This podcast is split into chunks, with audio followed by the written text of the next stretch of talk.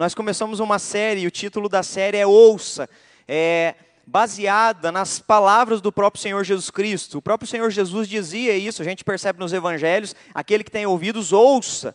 E depois, Jesus, quando se revela para João, é, ali na revelação em Apocalipse, nas sete igrejas, né, nas sete cartas endereçadas às sete igrejas da Ásia Menor, Jesus sempre encerra as palavras dessas igrejas dizendo: aquele que tem ouvidos, ouça o que o Espírito diz às igrejas. Então, Jesus está chamando a nossa atenção para ouvir a voz dele. Porque quando ele diz, aquele que tem ouvidos, ouça, ele está dizendo, eu vou falar, e quem estiver com os ouvidos atentos, se atente àquilo que eu quero ministrar ao seu coração. E aí vale a pena a gente relembrar que quando Jesus traz essa palavra, aquele que tem ouvidos ouça o que o Espírito diz às igrejas, Jesus não está falando aqui a igrejas no sentido CNPJ, tá bom? Jesus não está falando a Igreja Presbiteriana Independente na Avenida São José, 1858. Não, ele está falando igrejas pessoas. Ele está falando a mim e você, porque igreja somos nós. Quando é, não estava tendo culto aqui, você continuava sendo igreja, porque você não faz parte de igreja porque você está dentro de um prédio. Você é igreja porque você é templo do Espírito Santo. Essa é a ideia. Você é a igreja. Você não é discípulo do Senhor Jesus, e isso então lhe torna a igreja do próprio Senhor Jesus Cristo. Unidos nós somos o corpo de Cristo. E aí então Jesus traz essa palavra para todos. Quando Jesus revela essas sete cartas às sete igrejas da Ásia Menor, essas sete igrejas representam e simbolizam as igrejas de todas as eras, de todos os tempos. É isso que nós precisamos compreender. Não é especificamente só a Éfeso, Esmirna, Pérgamo, Tiátira, mas é para todos nós, inclusive hoje, no século 21, no meio de uma pandemia, é isso. Jesus está endereçando a nós. E ele está dizendo: se você tiver ouvidos, ouça o que eu vou dizer. Hoje nós vamos dar continuidade à nossa exposição, e aí eu quero te convidar a abrir sua Bíblia comigo, aplicativo, não é? Apocalipse, capítulo 2, do versículo 18 ao versículo 29. Apocalipse, capítulo 2, do verso 18 ao verso 29.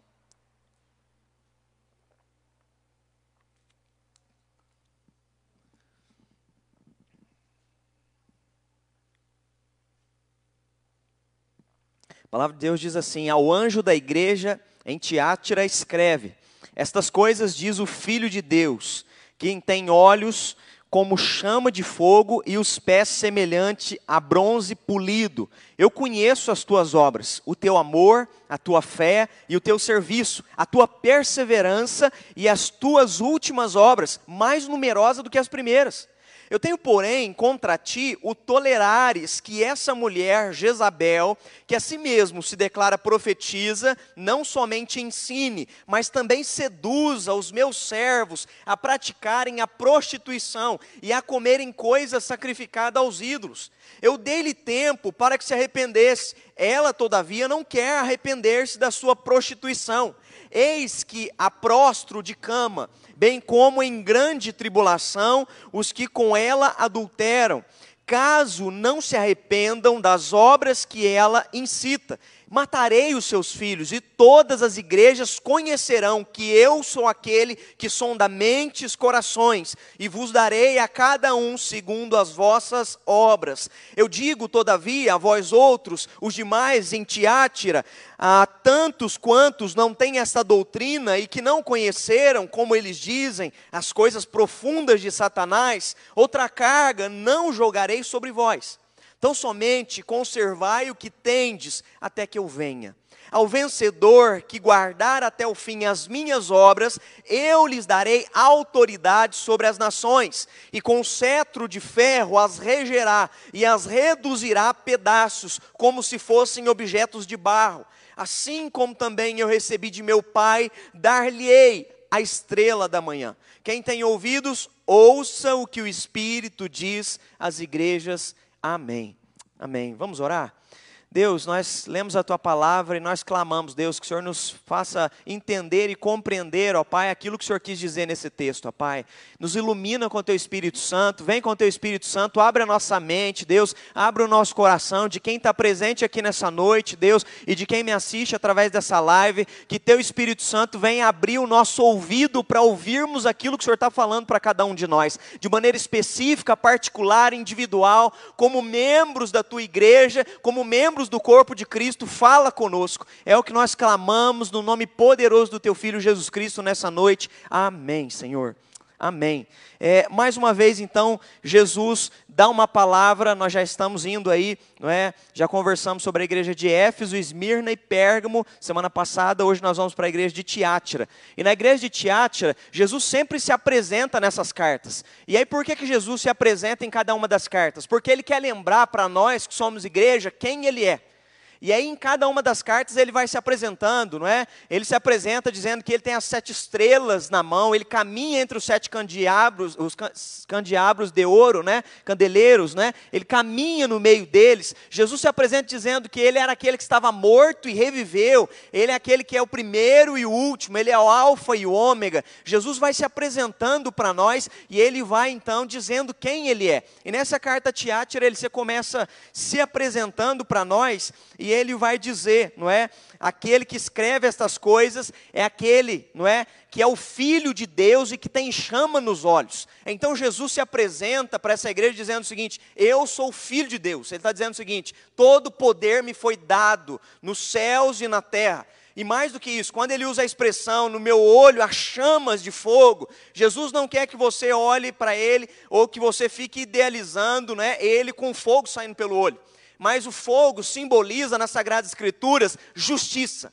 O que ele está dizendo é o seguinte: eu passo os meus olhos sobre a vida de vocês e eu vou provar a obra de vocês. Ele está dizendo o seguinte: eu sei quem é quem. Os meus olhos fazem teste da mente dos corações de vocês. Não sei se você percebeu isso, mas ele diz: Eu sondo e provo mentes e corações. O que, que ele está dizendo? Os meus olhos sabem quem me adora de verdade.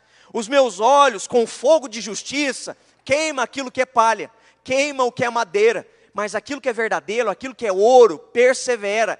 Essa obra consiste, ela é consistente, ela é sólida. Então Jesus, ele está se apresentando para nós e ele está dizendo o seguinte: eu conheço a vida de vocês. Em outras palavras, quando ele diz que os olhos dele são como olhos de fogos, é, tem fogos nos seus olhos, ele está dizendo isso. Eu estou olhando para a vida de vocês e eu vejo cada um de vocês. Eu vejo as vossas obras, eu vejo como vocês agem, eu sei a conduta de vocês. E por isso, então, o símbolo de fogo, o símbolo é para trazer justiça e purificação. E ele está olhando para tu e para a minha vida. Eu acho que isso é, é importante da gente se lembrar de uma coisa. Ah, quem olha para nós e julga as nossas vidas não é o pastor. Quem olha para nós e julga a nossa história não é uma igreja. Quem olha e julga para nós é o dono da igreja. E é isso que ele está dizendo. Eu sou filho de Deus e é eu que olho para vocês. E aí é maravilhoso isso, porque o olho do Senhor está posto sobre nós, com templo ou sem templo. O olho do Senhor está posto sobre nós, com pandemia ou sem pandemia. É isso que ele está dizendo. Eu estou olhando para vocês. E aí ele usa uma outra analogia. Ele diz que ele tem pés de, é, pés de bronze polido. O bronze, não é? É um metal nobre, resistente, duradouro, sólido. E ele está dizendo o seguinte: eu sou esse, no qual há solidez, há resistência. E aí a ideia do, do é, de ser polido não é? é que gera brilho. Então Cristo está dizendo: o meu brilho vai resplandecer e ele tem que resplandecer sobre a vida de vocês. E aí então ele começa a dar a pastoral para a gente ouvir o que é que ele vai falar com seus filhos, aqueles às quais ele olha e ele então com os seus pés caminha entre nós, com pés de bronze polido, não é? E aí ele diz que caminha entre nós e ele vai revelar algumas coisas nas quais a gente precisa se atentar na nossa espiritualidade. Ah, Hoje eu queria falar um pouquinho com vocês, não é? Jesus vai trazer então uma palavra a essa igreja no sentido é, de exortação para ela. Jesus traz alguns elogios, mas Jesus também traz exortações. E eu acho que isso é interessante para a gente olhar para a nossa vida, porque todos nós, como igreja, precisamos de incentivo, mas também precisamos de confrontação. Todos nós precisamos de uma palavra de inspiração, mas também precisamos de palavras, às vezes, de correção, de nos colocar no caminho novamente, porque às vezes nós somos como aquelas ovelhas que Jesus disse em João 10. ovelhas que saem do aprisco, ovelhas que se perdem, emocionalmente, espiritualmente, relacionalmente, e Ele é o bom pastor que vai atrás de nós. É isso que Ele está fazendo. Como dono da igreja, Ele está dizendo: Eu estou falando. E como ovelha, se você tiver ouvidos, ouça aquilo que eu vou dizer. E é interessante porque o próprio Jesus em João 10 vai dizer o seguinte: quando ele fala, as suas ovelhas ouvem a sua voz e atendem a sua voz, porque ele chama cada ovelha pelo nome. O que, que ele está dizendo? Eu, quando trato, eu trato com cada um de maneira particular, porque eu sei a vida particular e individual de vocês fora da igreja. E quando eu chamo, eu chamo pelo nome, porque eu sei da história de vocês. E aí Jesus então começa a tratar algumas coisas as quais eu gostaria de conversar com vocês nessa noite. A primeira palavra para nós sermos uma igreja, não é, que gera esperança para o mundo. Jesus tem essa preocupação. É, Jesus traz uma palavra de elogio, porque essa igreja tinha uma dinâmica de vida cristã muito relevante é, a dinâmica de vida cristã está relatada no versículo 19. Eu conheço as tuas obras, o teu amor, a tua fé e o teu serviço. Jesus começa a relatar: eu sei da dinâmica da tua vida espiritual, eu sei como ela funciona, eu sei os princípios e valores que tem na tua vida de verdade, no teu coração. E ele vai pontuando cada uma delas. Ele diz: primeiro, eu conheço as tuas obras, eu sei o que, que você faz, eu sei o que, que você não faz. Eu sei o que, que você tem feito, eu sei aonde você está se omitindo. Ele está dizendo: Eu conheço a tua conduta, eu conheço o teu pensamento, eu conheço o teu agir. Essa espiritualidade dinâmica é cheia, não é, de princípios. O primeiro princípio que Jesus marca que é o amor. A vivência dinâmica é marcada pelo amor. O amor que nos move deve ser o propulsor da nossa vida cristã. E aí isso é interessante porque você deve questionar como está o seu amor por Deus nesse exato momento. Nesse exato momento, você que não está no templo e você que veio hoje pela primeira vez na abertura do nosso culto presencial. Como está o nosso amor? Por que, que você está perguntando isso, pastor? Porque se a gente voltar a dois estudos atrás, se você estava acompanhando no Facebook, a primeira palavra que Jesus dá para Éfeso é: Eu sei que vocês trabalham, eu sei que vocês têm ministério na igreja, eu sei que vocês fazem um bocado de coisa, mas uma coisa eu tenho contra ti: você perdeu o primeiro amor. A gente pode estar tá fazendo um bocado de coisa, um bocado de evento, transmissão, um bocado de coisa, e pode estar tá sem amor. Pode estar tá fazendo por burocracia pode estar fazendo por religiosidade, pode assistir um culto porque recebeu uma notificação. E é isso que Jesus está preocupado com a sua igreja, que a igreja faça qualquer coisa, seja assistir uma live, seja vir ao culto, seja servir ao Senhor aqui, não é nos bastidores, fazendo qualquer coisa que seja ouvidos por amor. Porque se você ler 1 Coríntios capítulo 13, o apóstolo Paulo está tão preocupado com isso que ele vai dizer: ainda que eu tenha dons, ainda que eu ore em línguas, ainda que eu tenha o conhecimento, ainda que eu tenha fé, a ponto de transportar montes, expulsar demônios, se não tiver amor, de nada valerá. Ainda que a gente ajude nas campanhas que estão sendo feitas, distribuindo cestas, dando bala, dando doce, mas se não tiver amor, de nada valerá. Porque para ele não é o que fazemos, tão somente, mas é a intenção que nos faz fazer as coisas. Ou seja, por que, que eu estou fazendo o que eu estou fazendo? Por que, que eu estou assistindo uma live? Por que, que eu estou vindo num culto na quarta-feira onde eu poderia estar na minha casa? É o amor. É isso que ele está preocupado, que a intenção que nos fez vir aqui seja o amor. E quando há amor, o que, que acontece? Quando nós amamos a Deus acima de todas as coisas, isso se reflete nos nossos relacionamentos. Quando eu amo a Deus, eu consigo amar o próximo. Mas quando o meu amor com o Senhor está falha a conexão, naturalmente, seu amor relacional, horizontal, vai falhar com as pessoas também. Porque você só consegue reproduzir nos seus relacionamentos a tua experiência de vida cristã com o próprio Deus.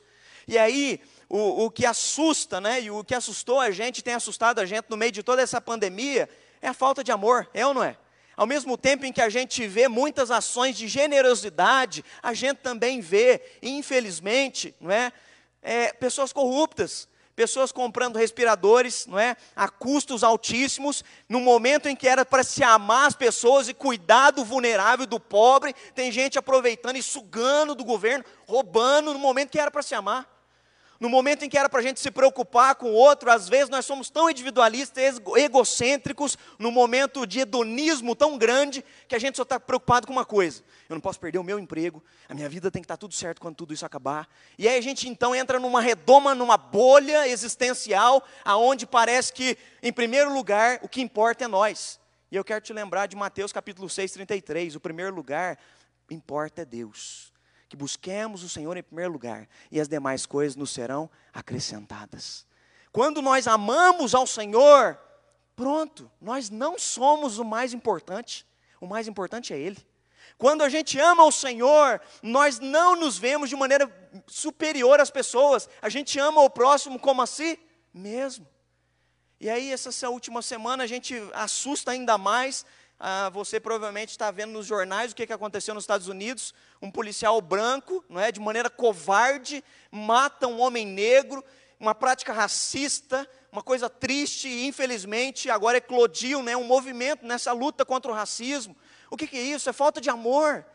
É um branco se achando superior a um negro e achando-se no direito de tirar a vida de um ser humano. Foi Deus que deu a vida para esse homem. Está entendendo a falta de amor que faz uma pessoa fazer? Mas aí eu quero te lembrar de uma coisa, e essa que é a minha preocupação para mim e para você, no meio de um tempo onde está todo mundo pensando em si mesmo e ninguém se importando com ninguém, nós precisamos nos preocupar porque o próprio Jesus diz que nos últimos dias o amor de muitos se esfriaria. Como é que está o nosso amor? E mais do que isso, o apóstolo Paulo vai narrar como é que vai ser a característica e a personalidade nos últimos dias. Ele narra isso em 2 Timóteo 3, de 1 a 5. Eu quero ler para você, olha como que Paulo narra como que seriam nos últimos dias. Olha para você ver se não parece com o nosso contexto social nesse exato momento. Sabe, porém, isto, nos últimos dias sobrevirão tempos difíceis, pois os homens serão egoístas, serão avarentos, jactanciosos, arrogantes, blasfemadores, desobedientes aos seus pais, ingratos, irreverentes, desafeiçoados, implacáveis, caluniadores, sem domínio de si, cruéis, inimigos do bem, traidores, atrevidos, enfaltados, mais amigos dos prazeres do que do próprio Deus, tendo forma de piedade, negam-lhe, entretanto, poder e foge também destes. Olha o que, que Paulo diz, irmãos, tomem cuidado porque nos últimos dias o que vai acontecer é o que o próprio Senhor falou. As pessoas serão más, egoístas, egocêntricas, irreverentes, vão roubar, vão caluniar, vão matar, não é? Sem domínio de si. Olha, é isso que aconteceu. É alguém sem domínio de si, sem domínio próprio, sem mansidão, sem amor ao próximo. E é por isso que nós estamos vivendo, então, não é? é essa bola de neve, não só de uma pandemia, mas também de uma injustiça social que se espalha pelo mundo. E a gente depois começa a ouvir mais e mais casos que isso tem acontecido em outros lugares. Por que, que isso está acontecendo? Porque as pessoas perderam amor. As pessoas têm vivido de maneira burocrática, cada um vive para si. E aí, quando cada um vive para si, isso infelizmente, nos faz cair num pecado, que foi, começou lá no Jardim do Éden. É quando a gente quer ser Deus. Quando a gente quer ser Deus, a gente se acha no direito de matar quem a gente bem entende. Lembra Caim? Deus avisa ele antes de matar Abel. O pecado está diante de ti, cabe a ti dominá-lo. Abel, Caim, abra os teus olhos, filho. Sabe por quê? Porque você está se achando superior a teu irmão. O pecado está aí na tua porta, a ponto de você fazer uma besteira. O que Deus chama atenção é: ame, não seja egocêntrico. Não se ache Deus, porque você não é.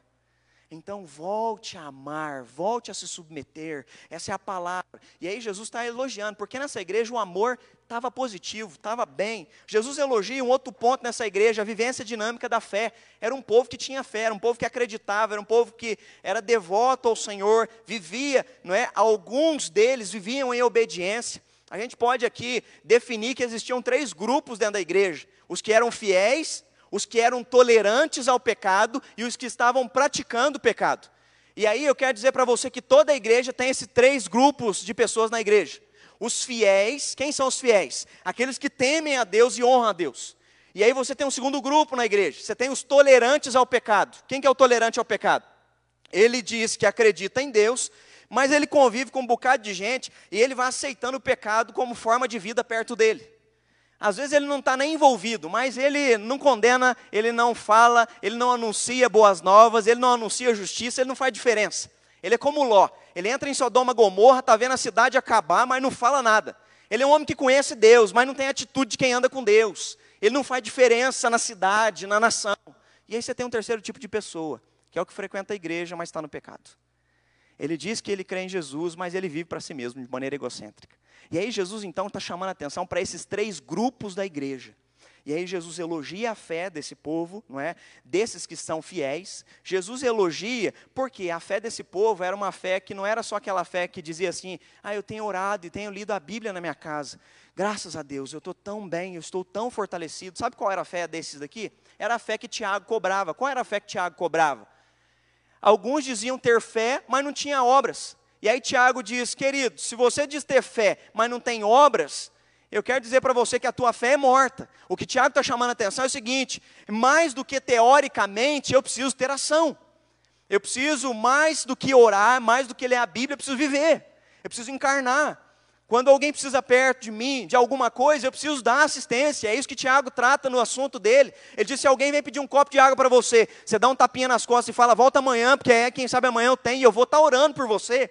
Tiago está dizendo: que fé é essa? Então, Jesus está elogiando que os que estão nessa igreja estão com uma fé prática, uma fé que funciona. E esse é o teu e meu desafio. Nós até acabamos a exposição da carta a Tiago aqui nas quartas-feiras. E a temática era uma fé que funciona. A tua fé tem que funcionar. A tua fé tem que funcionar não só na hora de ajudar quem precisa, mas tem que funcionar na hora que você tem que perdoar quem precisa ser perdoado. Porque aí, às vezes, quando entre alguns pontos, nós queremos ser parciais na nossa fé. Não, minha fé vai até aqui, ó, pastor. Eu tenho limite. Quero te lembrar de uma coisa. Sabe, o teu limite morreu. Quando você entregou sua vida a Jesus, morreu na cruz. Agora, já não sou eu mais quem vive, mas é Cristo que vive em mim. Se Ele pediu para perdoar, tem que perdoar. Se Ele pediu para me humilhar, tem que me humilhar. O grande detalhe é que nós queremos viver um cristianismo onde eu quero Jesus para tirar minha alma do inferno. Mas na hora que implica em atitudes práticas do cotidiano, aí eu falo, não, pastor, aí eu tenho limite. Mas aí vale a pena a gente lembrar: que limite é esse? Você já morreu. Já não sou eu mais quem vive. Lembra a chamada de Cristo para nós? Aquele que quer vir após mim, negue-se a si mesmo, tome sua cruz e siga-me. O que ele está dizendo? Você morreu. Você não existe mais, tuas vontades, por mais que venha o velho homem, o que, que Paulo diz? Mortifica a tua carne. Faça o que Jesus pediu para você fazer, ainda que por dentro estou com vontade de fazer outra coisa. Mas por amor dele, eu tomei a minha cruz e eu vou segui-lo. E aí então eu honro a ele com a minha fé. Jesus está elogiando porque alguns dessa igreja estão vivendo essa fé. Jesus elogia porque esse povo tem serviço, está trabalhando, está fazendo as coisas. E Jesus então vai dizer também que esse povo tem perseverado. Glória a Deus por aqueles que têm perseverado, mesmo à distância. Glória a Deus por aqueles que estão perseverando, mesmo não estando no coletivo. Glória a Deus por aqueles que perseveram. E aí Jesus fala sobre isso. Bem-aventurados são os que creem. Bem-aventurados são os que perseveram, acreditam no Senhor, são consistentes na sua fé. Felizes são esses, o que têm vivido um relacionamento que edifica a sua conduta. E aí então, depois disso, Jesus vem dar uma segunda palavra, que aí Jesus começa, ele trouxe o elogio para aquele grupo fiel, agora ele vai tratar o grupo que é tolerante ao pecado e o grupo que está em pecado. E aí Jesus então começa a chamar a atenção. A Tiátira, ah, diferente das outras cidades nas quais a gente vem expondo aqui, tanto de Éfeso quanto de Esmirna, que sofria muita perseguição, a Tiátira não tinha perseguição aos crentes. Ah, o que era perigoso para eles não era de ser morto e assassinado nas ruas, não havia esse perigo, não havia risco de crente é, ser jogado aos leões, como aconteceu em Esmirna, como Policarpo foi incendiado vivo, o pastor de Esmirna. Não, isso não acontecia nessa cidade. Nessa cidade era uma cidade liberal, era uma cidade de comércio. E aí, essa cidade, o forte dela, né, o comércio girava ali, lã, couro, linho, bronze, tintureiros, padeiros, alfaiates, não é? A, a prática de escravidão era muito forte nessa cidade também. Então, Tiátira, se você queria comprar algo, não é? E aí, quando a gente pensa hoje, de onde que eu vou? Eu vou lá no Braz, eu vou na Lapa, não é? Não sei.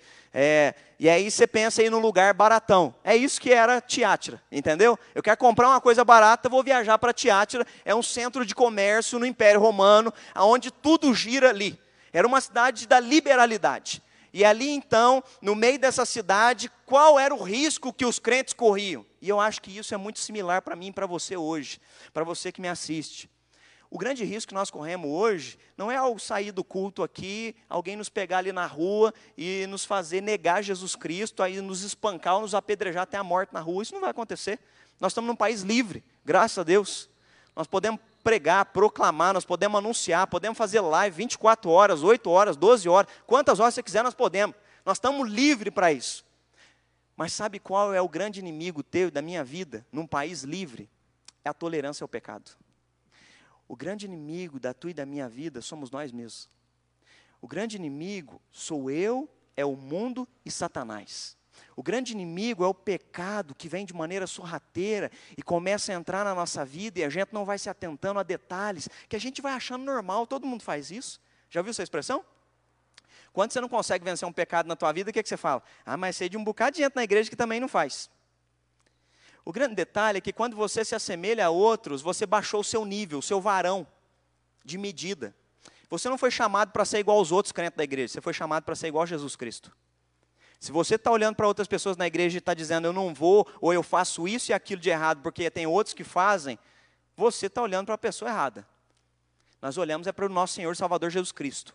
A Bíblia fala que quando nós entregamos a nossa vida ao Senhor Jesus, o Espírito Santo começou uma obra em nós. E a obra em nós é de restaurar a imagem e semelhança que foi roubada lá no Jardim do Éden por causa do pecado. Ou seja, o teu e o meu referencial não é gente de igreja. O teu e o meu referencial é Jesus Cristo de Nazaré. É para Ele que nós olhamos. Ele é o nosso padrão. É para Ele que nós temos que olhar e falar: eu tenho que tentar fazer igual Ele. É Ele. Ele é o meu nível de padrão emocional, relacional, vida financeira, tudo. Eu tenho que olhar para Ele. E aí o grande detalhe dessa cidade é que ela então começa nessa igreja a tolerar o pecado. Por que tolerar o pecado, pastor? Lembra que eu falei que era uma igreja onde, uma cidade onde era um centro comercial? Sabe o que, que acontecia no centro comercial? É, eu não sei aí é, qual profissão você é, mas provavelmente na sua profissão tem sindicato. Concorda comigo? Tem algum sindicato da sua profissão. Se você está vinculado ao sindicato. E sabe onde era a sede de todos os sindicatos ali, dos comércios no Império Romano? Tiátira. Era lá que era a sede do sindicato. Então, quando tinha reunião do sindicato, onde é que o povo ia se reunir e ia debater sobre como é que nós vamos trabalhar com os alfaiates, os tintureiros, como é que nós vamos vender os nossos pães, como é que vai funcionar as coisas. É em Tiátira que funcionava tudo. Só que cada ofício e cada comércio tinha um deus idólatra. E aí, tinha reunião do sindicato, ao acabar a reunião do sindicato, traziam-se comidas oferecidas a ídolos, e eles tinham um jantar depois da reunião do sindicato. As comidas tinham acabado de ser sacrificadas lá aos ídolos. Eles então tinham que comer daquela comida, e depois que acabou a comida, se levantavam e iam para uma orgia sexual dentro do próprio templo. Era isso que acontecia nessa cidade. E aí surge uma mulher, não sei se você viu a expressão aqui, Jesus fala, ele começa a trazer uma palavra de exortação por uma tal de Jezabel, que estava dentro da igreja, uma falsa profetisa, uma mulher que estava incentivando os crentes a tolerar pecado. E aí, é, Jezabel, não sei se você sabe, volta lá depois, né? leia 1 Reis, capítulo 16, 17, 18, 19, e você então vai conhecer Jezabel. Jezabel foi casada com o sétimo rei de Israel, norte, não é? Acabe, não sei se você se lembra, Acabe foi o pior rei de Israel. Ele é considerado um dos piores reis de Israel. E Jezabel casou com ele. Como rei de Israel, qual era a prioridade? Colocar Deus em primeiro lugar. Ensinar os mandamentos que Moisés havia ensinado para o seu povo. Essa era a prática de vida e conduta que ele tinha que ter. Mas quando ele se casa com Jezabel, Jezabel chega e fala: Vamos matar todos os profetas daqui? Vamos tirar esses homens daqui, vamos construir um altar a Baal, um templo a Azerate. Vamos começar a trazer adoração para esse local. E eles então começam a matar os profetas do Senhor, começam a matar os sacerdotes, eles começam a introduzir um bocado de pecado dentro de Israel. Quem é que está incentivando isso? Quem é que está empurrando esse pecado para dentro de Israel? Jezabel. O pior, sabe quem é? O pior não é Jezabel, o pior é o marido, que acata tudo e tolera o pecado. Ele sabe que não pode ser feito aquilo, mas ele faz. Ele sabe que não pode matar sacerdote, mas ele mata. Ele sabe que ele não pode matar profeta, mas ele mata. Ele sabe que ele não pode construir postes ídolos dentro de Israel, mas ele faz. O grande detalhe é quando eu e você sabemos que não podemos fazer, mas estamos fazendo. Ninguém está vendo. Nessa pandemia, não estou indo na igreja mesmo. Estou aqui na minha casa, isolado. É só mais um vídeo que eu vou assistir sozinho. É só mais uma vez. É só mais uma mensagem que eu vou mandar.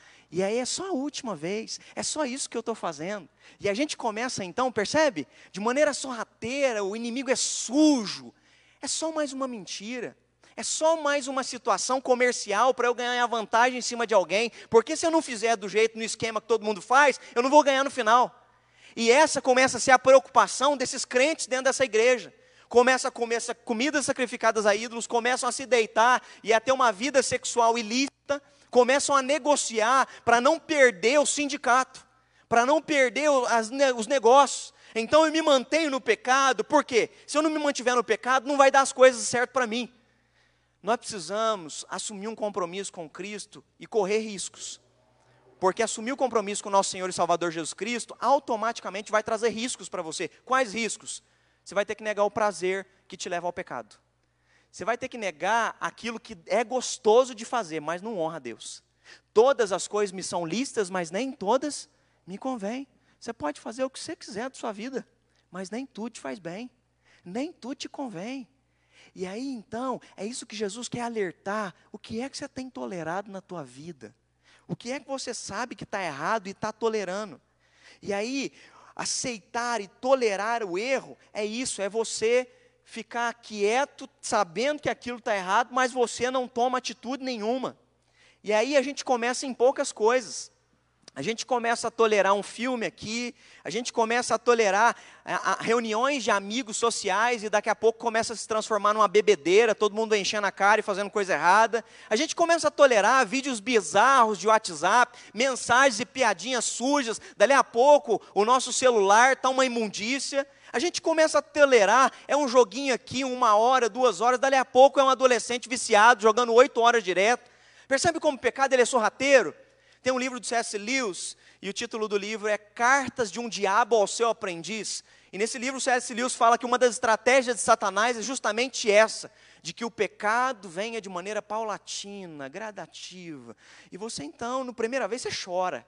Fala, meu Deus, por que, que eu fiz isso? Na segunda vez, você se sente indignado, você chora de novo, confessa o pecado. Na terceira vez, você fala, eu não consigo viver sem isso.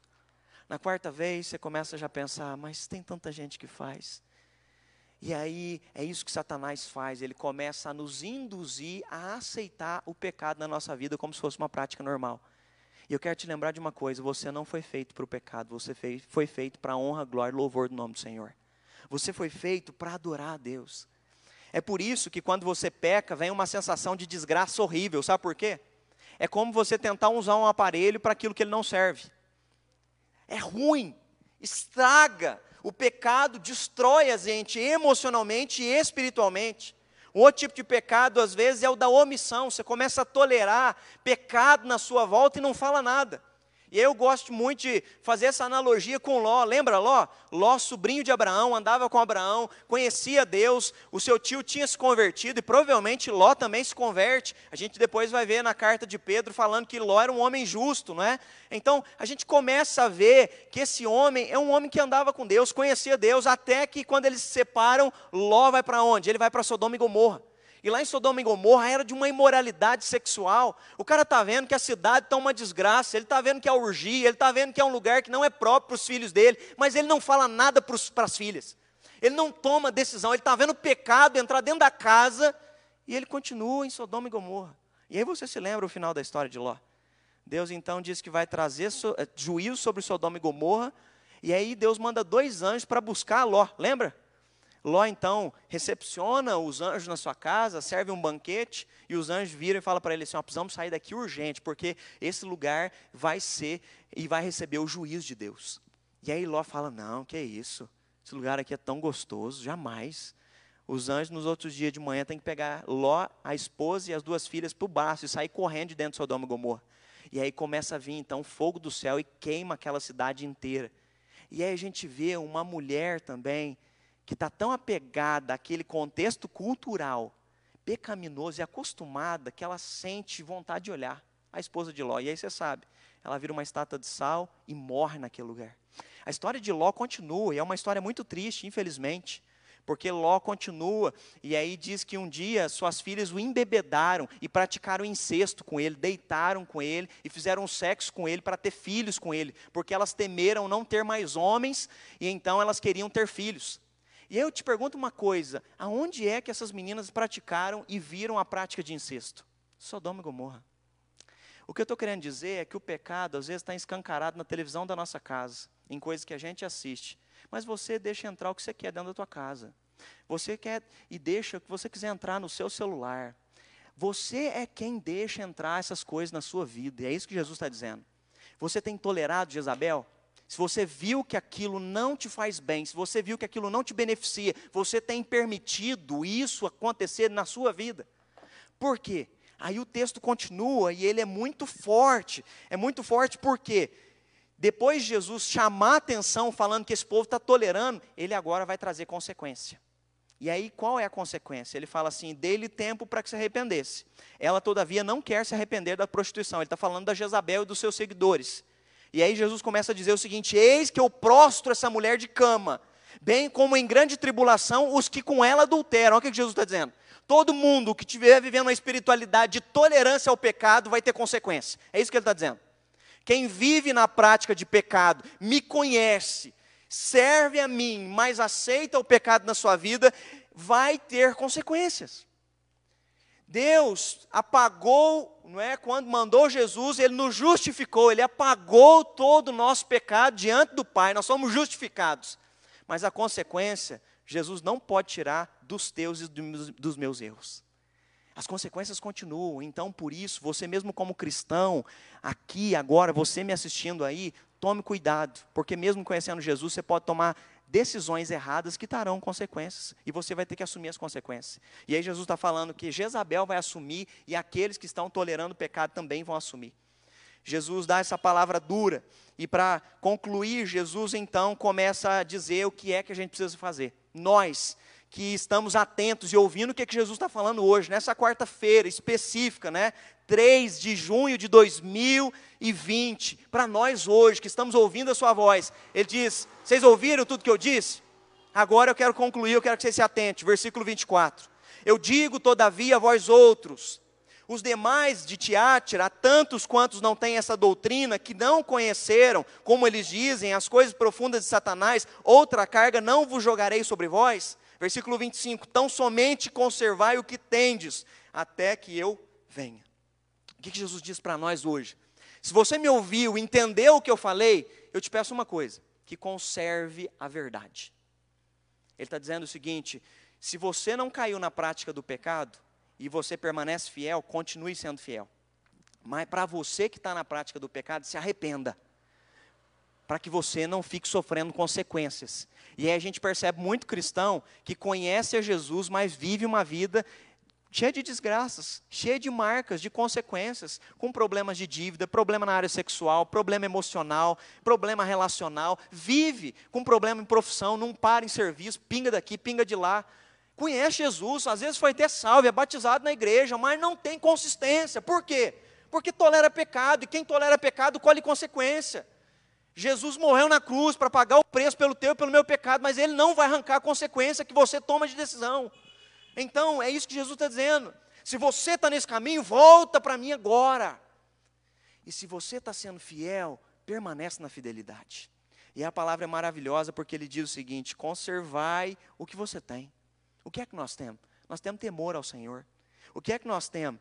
Nós temos a palavra do Senhor, que é lâmpada para os nossos pés e luz para os nossos caminhos. O que é que nós temos? Nós temos o Espírito Santo que nos faz lembrar das palavras do próprio Senhor Jesus Cristo. O que é que nós temos? Nós temos o Espírito Santo que nos convence do pecado, do juízo, da justiça. O que é que nós temos? Nós temos uma igreja para conviver juntos, seja presencialmente ou seja pela live. O que é que nós temos? Nós temos células para caminhar uns com os outros, não é? E se exortar mutuamente quando alguém cair em tentação, conforme a palavra do Senhor diz. O que é que nós temos? Nós temos um Deus que cuida de nós, nós temos um Deus que é dono da igreja, com igreja aberta ou porta fechada, ele continua sendo dono, olhos de fogo e pés de bronze polido que caminham no nosso meio. É isso que ele está dizendo para nós. E aí, que verdade que tem que sustentar a minha vida, pastor? Conhecimento? Não, não é só conhecimento. Muitas pessoas acham que é a verdade que sustenta a nossa espiritualidade, e aí esse é o mal dos nossos dias, não é? Ah, achar que é o conhecimento é, teórico, lógico, empírico, é esse conhecimento que eu preciso ter. É ele que vai me salvar, é ele que vai me conduzir. Não, conhecimento sem fé, conhecimento sem amor, conhecimento sem Jesus Cristo é nada é só teoria que pode te levar para um liberalismo e se afastar de Deus cada vez mais, e às vezes até se tornar um ateu. Então nós vamos tomar cuidado, mas qual é a verdade que sustenta a nossa vida? E aí eu gosto muito dessa definição, ah, que diz o seguinte: a verdade é aquilo que consiste com a mente, a vontade e o caráter da glória de Deus. Qual é a verdade para um cristão? A verdade para mim é aquilo que consiste qual a vontade que Deus tem sobre a minha vida nisso daqui, nessa situação. Isso é a verdade para mim. O mundo pode dizer que é X, que é Y, mas se Deus diz que é A, eu vou viver o A. Está entendendo? A verdade para mim é o que consiste o que ele falou. A verdade para mim é a vontade dele, é o caráter dele, não é o que o mundo passa, não é o subjetivismo, não é tudo isso que nós temos vivido, relativismo, não, não é o que o mundo diz. A palavra de Deus é verdade. Conhecereis a verdade, a verdade vos libertará. É essa verdade que sustenta a nossa vida. Agora o detalhe é o seguinte: se você sabe de uma coisa que você tem que fazer e não está fazendo, chegou a hora de tomar a decisão. E aí eu quero ler uma frase do pastor Martin Luther King que chama a nossa atenção para isso. Pastor Martin Luther King disse o seguinte: a covardia, preste atenção, o covarde pensa o seguinte: será que é seguro? Será que vale mesmo obedecer a Deus nisso? O comodismo coloca a questão da seguinte maneira: mas será que é popular? Será que se eu fizer vai dar resultado? Vão me reconhecer na igreja? A etiqueta coloca em questão, mas é elegante? Mas a consciência coloca a questão: é correto ou não é correto? E aí ele diz: e chega uma altura em que nós temos que tomar uma posição. Não é segura, não é elegante, às vezes nem é popular aquilo que Jesus pediu, mas temos de fazer porque a nossa consciência diz que essa atitude é a correta a ser feita. É isso que eu e você precisamos fazer. Às vezes não é popular, nós vamos tomar uma decisão que as pessoas não vão gostar. Mas por que você não faz isso? Por que você não faz aquilo? Porque não me convém, não agrada a Deus, não fui feito para isso. É uma opção de vida, é uma escolha minha, eu quero honrar a Deus. E aí tem coisas que não vão ser elegantes, não vão ser seguros, não vão ser popular, mas como é gostoso deitar a cabeça no travesseiro e ter a paz do Espírito Santo. Como é bom ter uma alegria que Jesus nos dá e o mundo não pode nos dar. É isso que nós estamos falando, de experimentar essa verdadeira alegria de estar firmado na verdade do Senhor.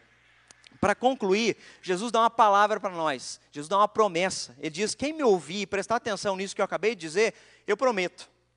Ao vencedor que guardar estas minhas palavras e as minhas obras, eu lhes darei autoridade sobre as nações. Quem me ouvir vai estar comigo no final e eu vou dar autoridade para vir comigo para julgar as nações. Olha que maravilhoso.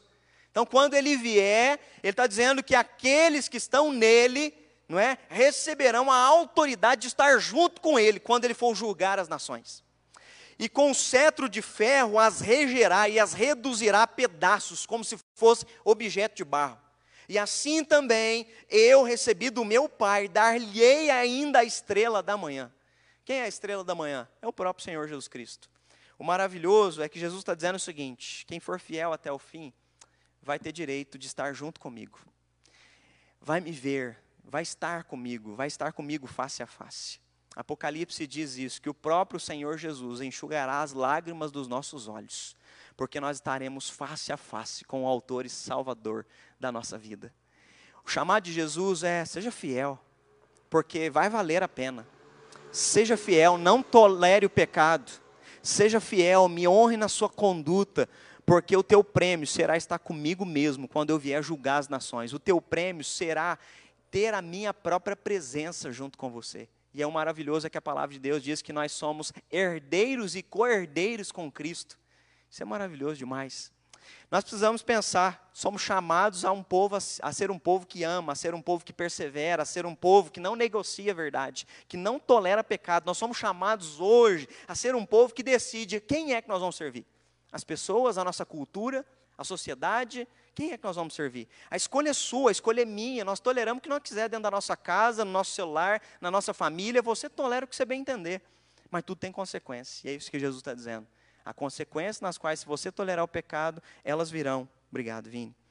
Se algo tem nos atrapalhado na nossa vida, é tempo da gente arrancar isso agora. E é isso que Jesus está dizendo para vocês que estão aqui comigo e para você que me assiste. É tempo da gente olhar para o Senhor, não é? O chamado de Jesus é de fidelidade até o fim. E aí, para concluir, eu quero me lembrar do apóstolo Paulo, quando ele termina a plantação de igrejas dele, ele se reúne uma última vez com os presbíteros da cidade de Éfeso, não é? E ele se reúne para dizer que está indo para Jerusalém. E ele sabe que ele vai ser preso e ele provavelmente vai ser morto. E aí, quando ele se reúne, os presbíteros tentam convencê-lo de não ir para lá. E aí, então, Paulo vira e fala: Irmãos, uma coisa eu quero lembrar vocês. Sabe o que, que importa na minha vida? Olha que maravilhoso essa palavra que Paulo vai dar. A última vez em que ele está ali com aqueles presbíteros, ele diz: Para mim não importa a minha vida para mim mesmo, contanto que eu complete a carreira que eu recebi das mãos do Senhor Jesus. Sabe o que, que Paulo está dizendo? Irmãos, a única preocupação de vida que eu tenho é de ser fiel a Ele até o fim. E Ele está me chamando para ir para Jerusalém, e eu vou. Ainda que eu seja morto, ainda que eu seja ali algemado, ainda que eu seja apedrejado, uma coisa só eu quero fazer: ser fiel a Ele até o fim contanto que eu complete a carreira que eu recebi das próprias mãos do Senhor Jesus naquele dia no caminho de Damasco. Qual é a tua preocupação de vida? É ser fiel ao Senhor Jesus até o fim? Essa tem que ser a nossa preocupação. Se já é o apocalipse que está começando ou não, isso não importa. O que importa é que nós precisamos ser fiéis ao Senhor no meio de uma pandemia.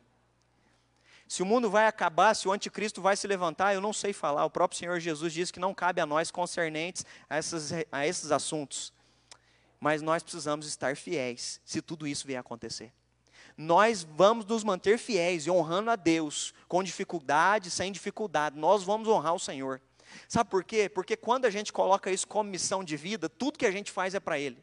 E aí Paulo encerra essa palavra para esses presbíteros dizendo: Queridos, eu vou para Jerusalém agora. Ele usa essa expressão muito forte. Ele diz: E eu vou para Jerusalém sem sangue nas minhas mãos. Ele está dizendo: Eu jamais deixei de ser fiel a Deus. Não tem sangue na minha mão. Com quem eu me relacionei ouviu de Jesus de mim. Aonde eu passei, judeus me armaram ciladas, tentaram me matar, fui apedrejado em Lídia, várias vezes fui escorraçado de cidade, mas na minha mão não tem sangue. Sabe o que ele está dizendo?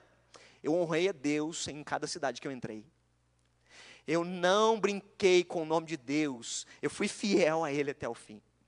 E aí a gente entende Paulo agora, anos depois, escrevendo a sua última carta, 2 Timóteo. E ele então conclui dizendo: Timóteo, é chegada a hora. Eu sei que eu vou morrer, filho. Mas eu quero te lembrar de uma coisa. Eu combati o bom combate ele diz o seguinte: Eu escolhi a melhor luta que eu podia lutar, ser fiel a Jesus até o fim. Eu completei a carreira. E Timóteo, eu guardei a fé. Sabe qual é o meu e teu desafio no meio de tudo que está acontecendo? Continuar combatendo o bom combate. Continuar caminhando para a carreira que nos está proposta. A gente não sabe qual é o nosso tempo. A gente não sabe em relação a essa pandemia o que nos assusta é que, ao mesmo tempo, sai notícia de que é, esse vírus tem uma alta letalidade acima de pessoas de 60, mas também, dali a pouco, você recebe uma notícia que alguém de 18 anos morreu, 25 anos, 28, 28 anos morreu, o que nos mostra como nós somos efêmeros demais.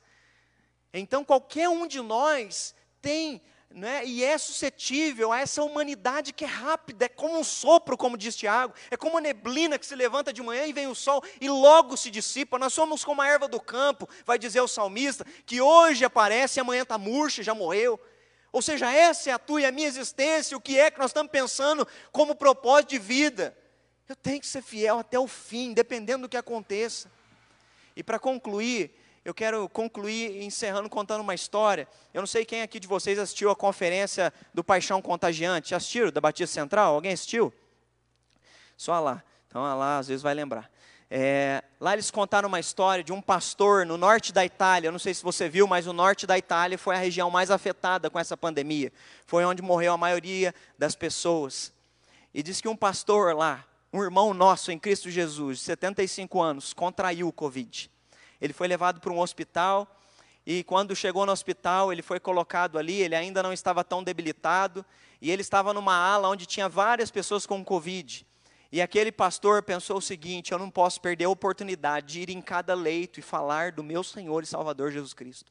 E aquele pastor ia de leito em leito, e ele ia falando do Senhor Jesus Cristo, ele fazia apelo, ele ia naquele, naquelas UTIs onde as pessoas estavam com dificuldade, ele foi falando de Jesus. Até que depois de cinco dias, esse pastor, a situação dele piorou e ele já não conseguia mais sair da cama. E diz que ele começou, então, ele ficou mais quatro dias naquele leito. Ele começou a reunir os enfermeiros e os médicos na hora que ia começar a trabalhar e que trocavam os turnos. Ele reunia no quarto dele para orar. E ele orava e também falava de Jesus para aqueles médicos e para aqueles enfermeiros. Depois de quatro dias, o pastor morreu. E chegou a notícia aqui no Brasil: um dos médicos gravou um vídeo dizendo a oração dele de cura pela vida dele não foi atendida.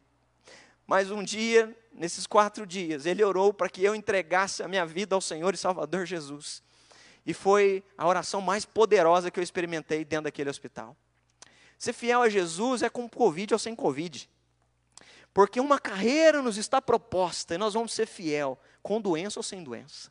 Nós vamos honrar a Deus e nós vamos cumprir a carreira que nos foi proposta. E nós vamos guardar a fé até o final. Esse é o chamado para tu e para a minha vida, de honrarmos a Deus até o final da nossa história.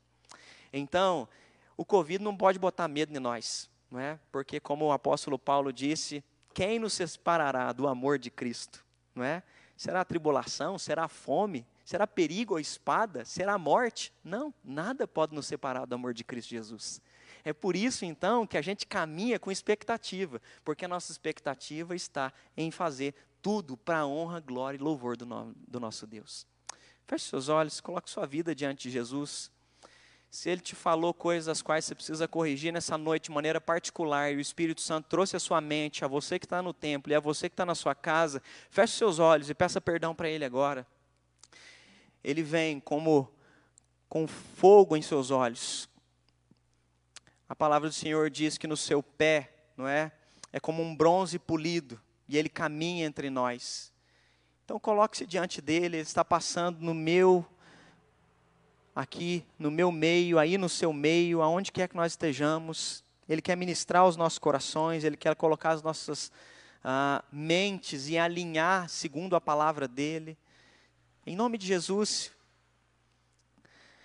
nós estaremos orando também pela Joana, pelo filho João Pedro, que está com dengue. Nós vamos orar pelo Carlos, pelos filhos que estão nos Estados Unidos, a saúde deles. Nós vamos orar pela Bruna, pelo tio Vicente, que está com coronavírus.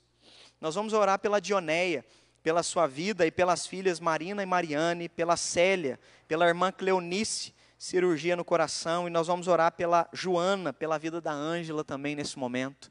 Deus, no nome poderoso do teu filho Jesus Cristo, nós queremos te louvar porque o Senhor é o dono da igreja, o Senhor é o dono da história, Pai.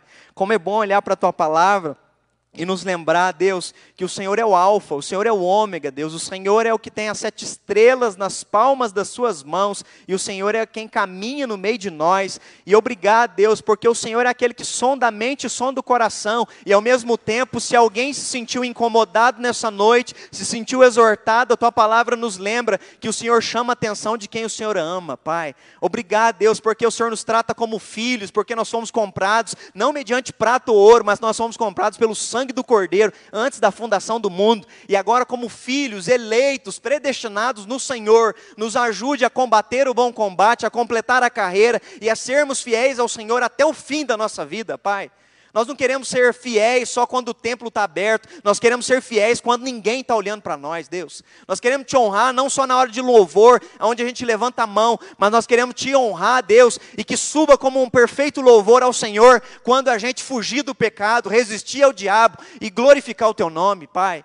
Nós queremos viver uma vida em santidade, nós queremos viver para glorificar o Senhor. De maneira especial, nós queremos interceder, ó Pai, por cada um desses pedidos que foram feitos aqui agora, Deus. Pessoas, Deus, que colocaram parentes que estão com coronavírus, Deus. Fortalece essa família agora no nome poderoso de Jesus, ó Pai. Visita essas pessoas nesses leitos, Deus, trazendo recuperação. Aqueles que estão de quarentena na sua casa, tira o medo, tira o pânico, Deus. Tira, Deus, toda a ansiedade do coração e que a confiança confiança, o amor, a paz que excede a todo entendimento possa invadir a nossa mente, o nosso coração, no nome poderoso de Cristo Jesus, ó Pai. Nós oramos, Deus, pela nossa economia, Deus, alguns lugares estão reabrindo, voltando, ó Pai. Abençoa o reaquecimento, ó Pai, em nome de Jesus Cristo, cuida das nações. Aqui, como o Senhor mesmo disse nessa carta, o Senhor rege com trono, ó Pai, e o Senhor está no trono, Deus, sobre as nações, ó Pai. O Senhor há de julgar as nações, por isso cuida de nós. Nós clamamos ao Senhor Senhor, pela nossa nação, pelo nosso país. Nós clamamos, Deus, pelo nosso estado, pela nossa cidade de Alfenas. Nós clamamos, cuida de nós. Nós somos totalmente dependentes do Senhor, ó Pai. Que o Senhor, Deus, possa derramar do teu amor, da tua graça. O Senhor possa acampar os teus anjos ao nosso redor, ó Pai. Que o Senhor, Deus, possa nos lembrar das tuas palavras para nos mantermos fiéis. Que o Senhor possa libertar quem está preso em algum vício, ó Pai, alguma amarra. Em nome de Jesus Cristo, quebra os grilhões na autoridade, no nome de Jesus, ó Pai. E em nome de Jesus nós clamamos que o Senhor nos despeça, Deus, com a bênção de Deus Pai, com a bênção de Cristo, nosso Salvador, e com as consolações do Espírito Santo, que sejam hoje para todos sempre sobre cada filho de Deus aqui presente no templo e que nos assiste pela live, espalhado pela face da terra. Que assim seja. Amém e amém. Não sei se vai fazer sentido o que eu vou falar para você agora mas você já percebeu que muitas vezes na nossa vida, quando a gente vive momentos intensos, nós somos é, levados pela nossa mente a lembrar desses momentos. E muitas vezes essas lembranças, essas memórias que a gente tem dos momentos que a gente viveu, elas vêm sem a gente pedir, sem a gente é, forçar né, a mente para lembrar, eles vêm naturalmente isso já aconteceu com você? Você já se pegou é, num momento daí do seu dia ou durante, sei lá, alguma atividade que você faça, ou de repente alguém fez você lembrar desse momento e esse momento chegou fortemente na sua vida, né? É, eu confesso que esse fato ocorreu comigo essa semana. Essa semana foi uma semana bastante saudosa, né? Eu senti bastante saudade de alguns momentos e principalmente né, dos momentos é, que eu estava lá na igreja. E eu acho que essa realidade deve estar acontecendo com muitas pessoas. Faz sentido isso para você? Você está com saudade da igreja? Se você está com saudade de alguma coisa da igreja, você pode também comentar aí. A pergunta é: do que você sente falta na igreja? Né? Eu, particularmente, sinto falta né, de todo mundo junto. Né? Qualquer que seja a situação. Né? Você pode aí agora participar, coloque aí nos comentários a resposta dessa pergunta. É, o que você sente falta na igreja? Então eu comecei a pensar e me veio muito forte essa lembrança né, do que a gente faz. E olha que não faz tanto tempo assim, hein? estamos aí três meses né, distantes aí por conta dessa questão da pandemia. E eu me peguei assim um pouco saudoso e até um pouco triste, eu confesso, Inclusive eu compartilhei lá no, no WhatsApp do grupo né, do, do Louvor e falando um pouco dessa minha saudade né, de ver todo mundo junto e tudo mais. E isso veio absolutamente sem eu refletir, né? Chegou essa saudade para mim e eu me senti bem compartilhando e falando um pouco sobre essa saudade que eu estou sentindo. Você também pode fazer isso. Coloque aí né, nos comentários o, que você tem saudade na igreja. Né? Então, só do, do, do culto, da, da, palavra do pastor, mas se for isso, ok, mas qualquer outra situação que você tenha vivido, né, é, enfim, coloque aí para a gente conhecer também o que você tem mais saudade na igreja. E essa reflexão me fez pensar um pouco sobre o tempo, né? É, eu comecei a, a, refletir sobre essas saudades, essas coisas que, que vêm à nossa mente, e eu comecei a pensar um pouco nessa relação que nós temos com o tempo. Né? Como é que nós nos relacionamos com o tempo?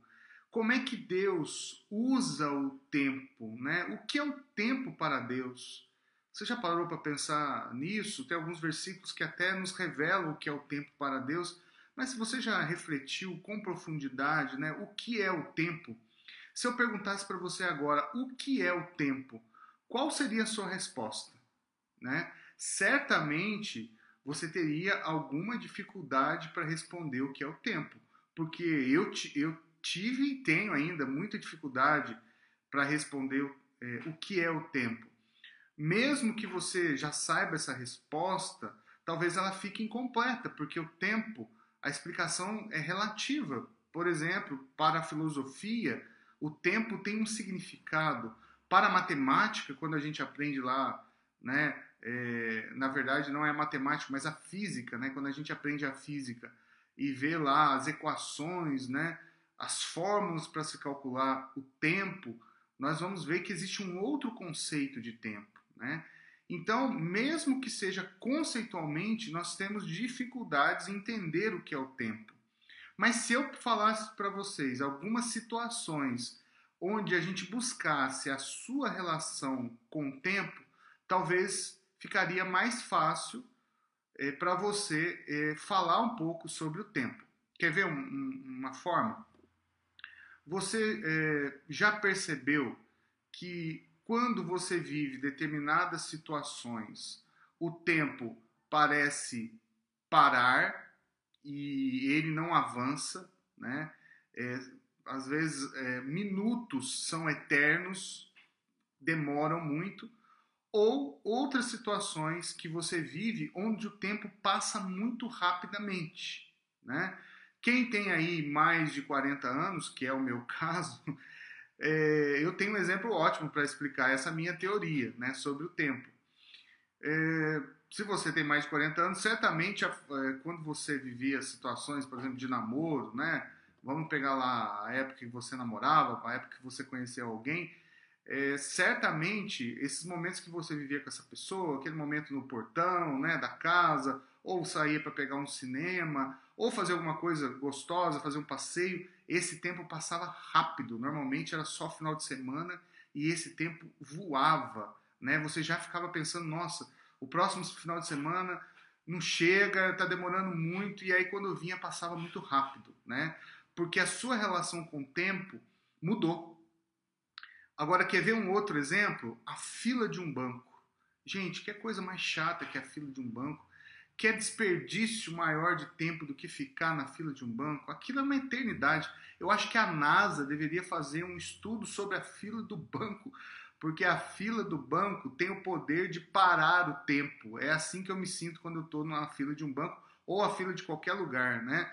Aqueles 5, 10 minutos, às vezes não é muito tempo de relógio, como a gente diz, mas parece durar uma eternidade.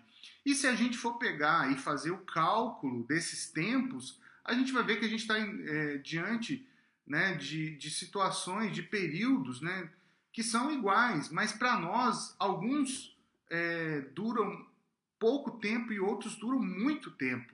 Quando você encontra, por exemplo, uma pessoa que fazia tempo que você não conhecia e às vezes você é, tem algum né, um tempinho ali para conversar com ela, para falar, você fala, né, como a gente diz, coloca a fofoca em dia, conversa e aquele tempo lá, que é um tempo de qualidade, passa voando, você nem percebe quando você você olha no relógio, o tempo já passou. É, então a gente já começa a entender um primeiro conceito com relação ao tempo. A forma como nós nos relacionamos e as circunstâncias que nós vivemos na nossa vida mudam a nossa relação com o tempo. A relação com o tempo ela é alterada de acordo com a forma que a gente vive ou as circunstâncias que nos vêm. Eu trabalhei muitos anos em empresas e eu ficava observando um pouco isso. Talvez ao, ao preparar essa aula, isso me veio também de uma maneira mais intensa e eu consegui relacionar esse tema com o que eu via na, nas empresas. É que é, eu observava como as pessoas se comportavam, e também me observavam, obviamente, né, porque eu estou, estava no mesmo contexto delas, no trabalho, como elas se relacionavam com o tempo. Então, o que, que eu percebia? Eu percebia que algumas pessoas literalmente contavam o tempo, a hora para ir embora. Não sei se você já percebeu e conhece pessoas assim, né? Que pessoa que fica olhando no relógio e falou: e aí? E aí? Tá terminando? Tá terminando? Né? Dá aí, se, se, o horário é às 17 horas, faltam 10 minutos, a pessoa já está prontinha, né? já está toda é, organizada para sair, né? se organiza para ir embora. Nada contra, gente, mas é só uma percepção a partir de uma realidade. Né? E eu observava isso. E eu observava um outro grupo de pessoas, obviamente um menor grupo, né? de pessoas que se entretiam com que aquilo que estavam fazendo, né? com as coisas que é, estavam né, trabalhando que não viam a hora passar e alguém tinha que falar para ela, olha, já deu a hora, vamos embora, né? Algumas, eu trabalhei numa, numa fazenda, né, num escritório numa fazenda, e isso era comum, porque é, o ônibus que conduzia, conduzia todo mundo. Então, enquanto o ônibus não tivesse cheio, as pessoas não iriam embora. É claro, se aquelas pessoas tivessem que fazer horas extras ou trabalhar mais, elas é, eventualmente avisavam que iriam ficar e depois a empresa disponibilizava uma condição para levar.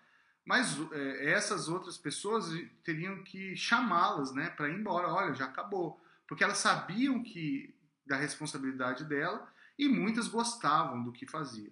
E eu me lembro também que a gente fez uma pesquisa de, de clima organizacional e eu lembrei né, justamente que essas pessoas que ficavam contando o tempo, que queriam ir embora mais cedo, ou queriam ir embora exatamente no horário, que já estavam é, sempre prontas para ir embora, elas manifestavam muito, muita insatisfação com o trabalho. Então existia uma relação é, facilmente comprovada de, de, insatisfação no trabalho e a relação com o tempo. Então, é, essa questão é muito forte. Quando a gente faz aquilo que a gente gosta, a nossa relação com o tempo muda. Não é verdade? Você consegue pensar em algum exemplo do seu dia a dia de coisas que você faz e gosta e o tempo passa rápido?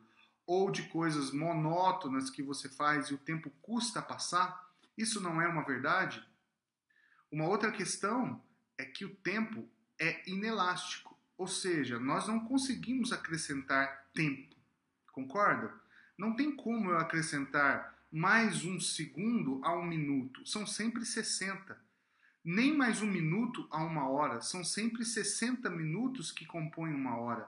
Então, o tempo é algo inelástico, nós não conseguimos é, esticar o tempo, literalmente. Né? Nós não conseguimos puxar um lado e o outro e fazer com que essa uma hora seja mais do que 60 minutos. E aí, quando ela é produtiva, nós falamos, nossa, rendeu, o meu trabalho rendeu. Por quê? Porque, de novo, nós mudamos a nossa relação com o tempo. E essa questão do tempo ser inelástico é uma coisa que incomoda muito o ser humano. Né? Muitas pessoas queriam, né, querem um pouquinho mais de tempo para fazerem as coisas. Eu, como professor, né, o que eu falo quando é, estou lá finalizando uma atividade avaliativa para o aluno é: olha, seu tempo está acabando, ou o seu tempo acabou. E aí, o que, que o aluno fala, né? O que, que ele pede? Ô, professor, mais um pouquinho, me dá mais um tempinho. Eu consigo dar mais um tempinho? Não vai atrasar, né? Se era para terminar às, sei lá, às, 18, às 20 horas e 30 minutos, vai terminar às 20 horas e 40 minutos, ou vai terminar às 21 horas aquela atividade, porque eu não consegui dar tempo, eu tive que atrasar, né? Então, muitas pessoas vivem pedindo tempo, né? E uma outra questão é que muitas pessoas gostariam de, de ser, serem senhores e senhoras do tempo, né? ou seja, de fazer o tempo avançar né? ou o tempo retroceder. Muitas pessoas falam: ah, e se eu pudesse voltar no tempo? Né? E se eu pudesse mudar as coisas? Você já, já teve essa reflexão também? Você já teve essa reflexão de: ah, e se eu pudesse voltar no tempo? Se eu pudesse né, me deslocar no tempo, né, voltar lá no passado, eu faria alguma coisa diferente. Você já pensou assim? É comum a gente pensar assim. E é comum também a gente querer adiantar o tempo. Eu tenho certeza que se eu fizesse uma enquete aqui agora com vocês, perguntando assim: você prefere que esse tempo continue como está ou você gostaria de adiantar esse tempo? Eu acho que a maioria das pessoas gostariam de adiantar né? de querer que esse tempo que nós estamos vivendo de pandemia, de insegurança, e muitas pessoas com medo, ansiedade, né? Os pastores têm, têm trazido para nós aí como tem mudado essa configuração familiar em tempos de pandemia, brigas, desavenças, pessoas não estão é, conseguindo manter uma relação boa nesse momento. A gente sabe que é uma coisa nova e que está mexendo com todo mundo, né? mexendo com os ânimos e tudo mais. Mas a gente certamente iria responder: não, vamos adiantar esse tempo, né? vamos passar logo. Tem um filme bem legal, né? que é um filme inclusive antigo, chamado Clique. Não sei se você já assistiu o Clique. Essa imagem aí que vocês estão vendo aí é a imagem do Clique, ok? Esse filme aí, inclusive tem na Netflix, se você quiser é, eventualmente assistir, se você ainda não assistiu, vale a pena. Se você já assistiu, de repente você quer reprisar aí, ou você lembra, né? Porque ele fala justamente do poder, né? Tem essa foto aí de um homem segurando um controle remoto, que é, é eu não vou dar spoiler do, do filme, não vou contar o que acontece no filme, mas é justamente quando é dado o poder, né, para o, o, o personagem principal adiantar, né, ou atrasar, adiantar o atrasado tempo. Né? Ele pode brincar com o tempo aí. E o que ocorre é que não nos foi dado né, esse poder de gerir o tempo. Por isso, o que nós podemos fazer né, enquanto cristãos é entender qual é a nossa relação com o tempo e Deus. Ou uma outra dúvida: como é o tempo para Deus? Existe até alguns versículos que já nos dão essa resposta, né? Inclusive a passagem bíblica que está lá em 2 Pedro 3:8, dizendo que nós é, não podemos esquecer, né? É, o texto diz: "Mas amados, não ignoreis uma coisa, que um dia para o Senhor é como mil anos e mil anos como um dia." Pedro está falando aí justamente né, de como Deus fez os céus e a terra. Se você voltar aí no versículo 7, você vai, vai ver que ele está se referindo a isso, né? Como que Deus é, fez os céus e a terra que agora existem pela palavra, né? Sendo esse Deus onisciente, onipotente, onipresente, onde ele sim é o Senhor do tempo, né? Se existe um Senhor do tempo, esse Senhor é Deus. Né? Para ele, um dia equivale a mil anos, e mil anos equivalem a um dia, né? fazendo aí uma relação do que é o tempo para Deus e do que é o tempo para o homem. Então, nós servimos um Deus que se desloca no tempo. Para Deus, o tempo não existe. Né? É, o tempo é um recurso meramente humano. E é difícil para nós que estamos nessa condição do tempo entendermos essa relação de Deus com o tempo, porque nós não somos, somos atemporais, né? Nós somos temporais, ao menos aqui nesse momento em que nós vivemos, né? A vida terrena é um momento temporal. Nós estamos sob a condição do tempo, né? E obviamente que nós vamos viver a vida eterna. E quando a gente fala de coisas eternas, nós perdemos a relação com o tempo, porque eu nunca vivi nada eterno, né? Ainda que eu goste de poesia, né? E aí lembrando Vinícius de Moraes, né?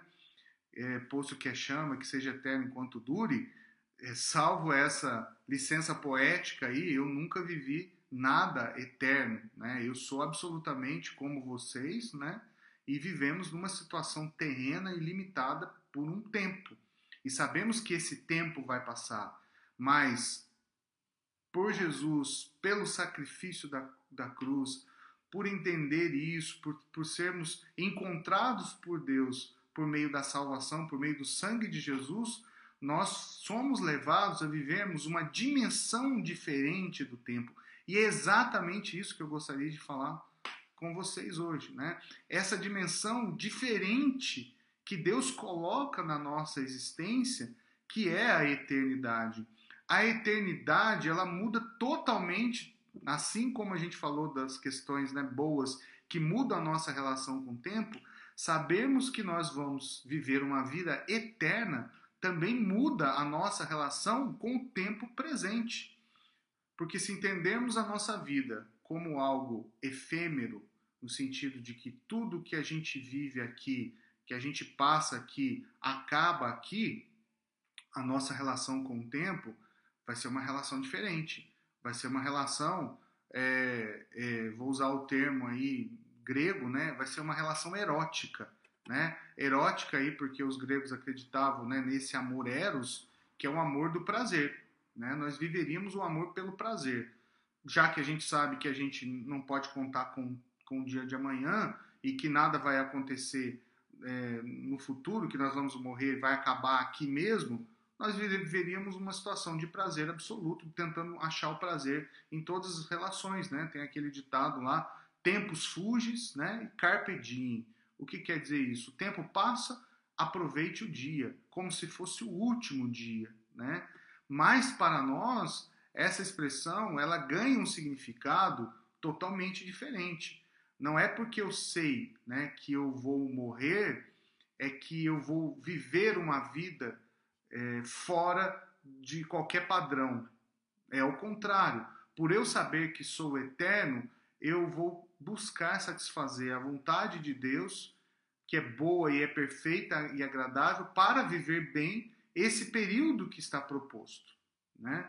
Entendendo que sim, existe algo que nos espera do outro lado. Né? Existe aí a vida eterna. E a vida eterna é um primeiro símbolo que muda a nossa relação com o tempo. Você já parou para pensar nisso? Né? Que você é eterno, que quando tudo isso passar, quando a nossa vida cessar nesse corpo, quando é, Deus né, nos chamar, quando vier a morte, nós, é, assim como Jesus, venceremos a morte por meio da nossa salvação e estaremos numa vida que é eterna. Isso é, um, é algo assim transformador para nossa para nossa existência, porque se não for assim, a vida não faz o menor sentido. Qual sentido há na vida entender que a gente não vai é, viver né, uma vida com Deus? Não há sentido. O homem estaria totalmente perdido nos seus próprios pecados, nos seus próprios erros. A propósito disso, nós temos a passagem bíblica de Marcos 8,36, que diz: Pois que adianta o homem ganhar o mundo inteiro e perder a sua alma? Então nós vemos é, claramente nesse texto é, as palavras de Jesus né, nos dizem, nos exortam a entender a vida como algo eterno. Não adianta nada nós vivemos uma vida aqui arregalada, uma vida de qualquer maneira, uma vida é, sem se preocupar com o outro, sem se preocupar com as circunstâncias, sem se preocupar com as consequências daquilo que a gente faz, se ali na esquina a gente pode morrer, se ali na esquina a gente pode perder a nossa vida e ganhando o mundo perder a nossa alma. Ou seja, o que Jesus está dizendo é que a nossa vida é eterna e que existe em nós, né, um espírito que vai se encontrar, né, com, com Deus novamente.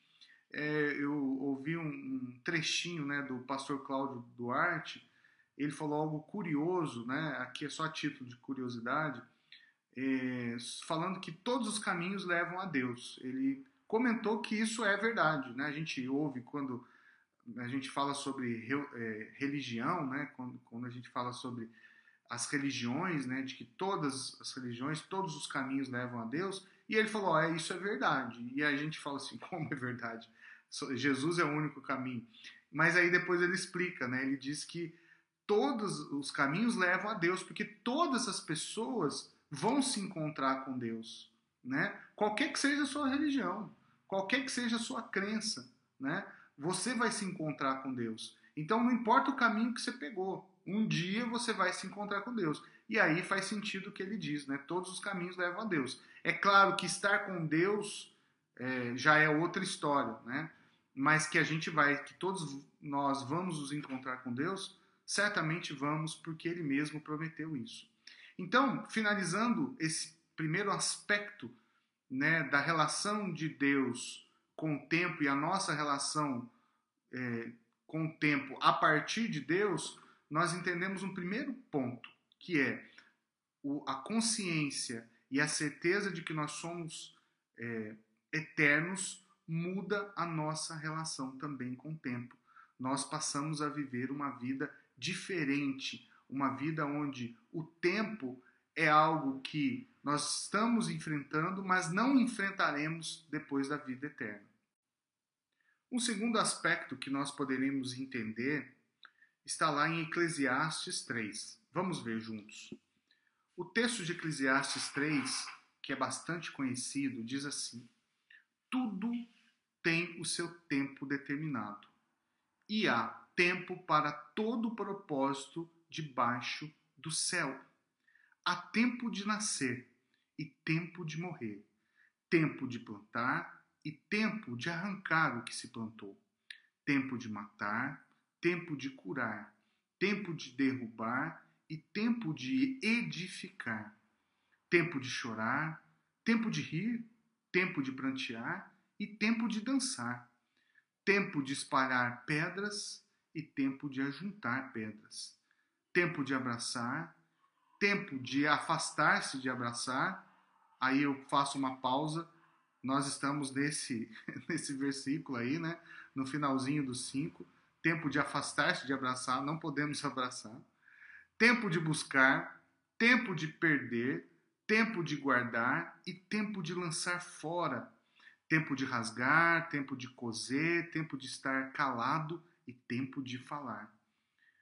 E tempo de amar, tempo de odiar, tempo de guerra e tempo de paz.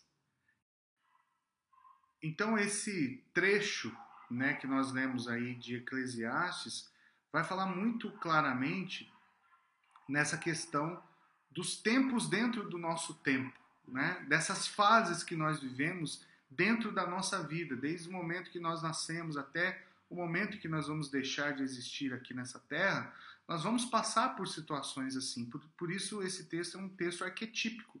Ele trata de várias situações que acontecem com a gente. Quem nunca chorou, quem nunca sorriu, quem nunca abraçou, e agora, como a gente falou, a gente está deixando de abraçar. Então, o Salomão ele conclui, né, provavelmente mais no final da sua vida, é o que o texto dá a entender, até porque ele fala que ele viu muitas coisas, né? É como se ele tivesse fazendo ali uma, uma grande conclusão das coisas que ele tinha observado até então, e ele viu debaixo do sol, né, tudo isso acontecendo, e ele conclui que tudo isso é vaidade, né? Toda essa movimentação do homem para viver uma vida é, buscando riquezas, buscando é, situações de satisfação da sua vida pessoal e tentando viver como se a vida fosse acabar por aqui, nada mais é do que vaidade. Ele atribui isso a uma vaidade, né? a essa questão egóica, né? egocêntrica do, do ser humano, de achar que ele é realmente o senhor de tudo e que todas as coisas devem cooperar apenas para a sua satisfação pessoal. Né?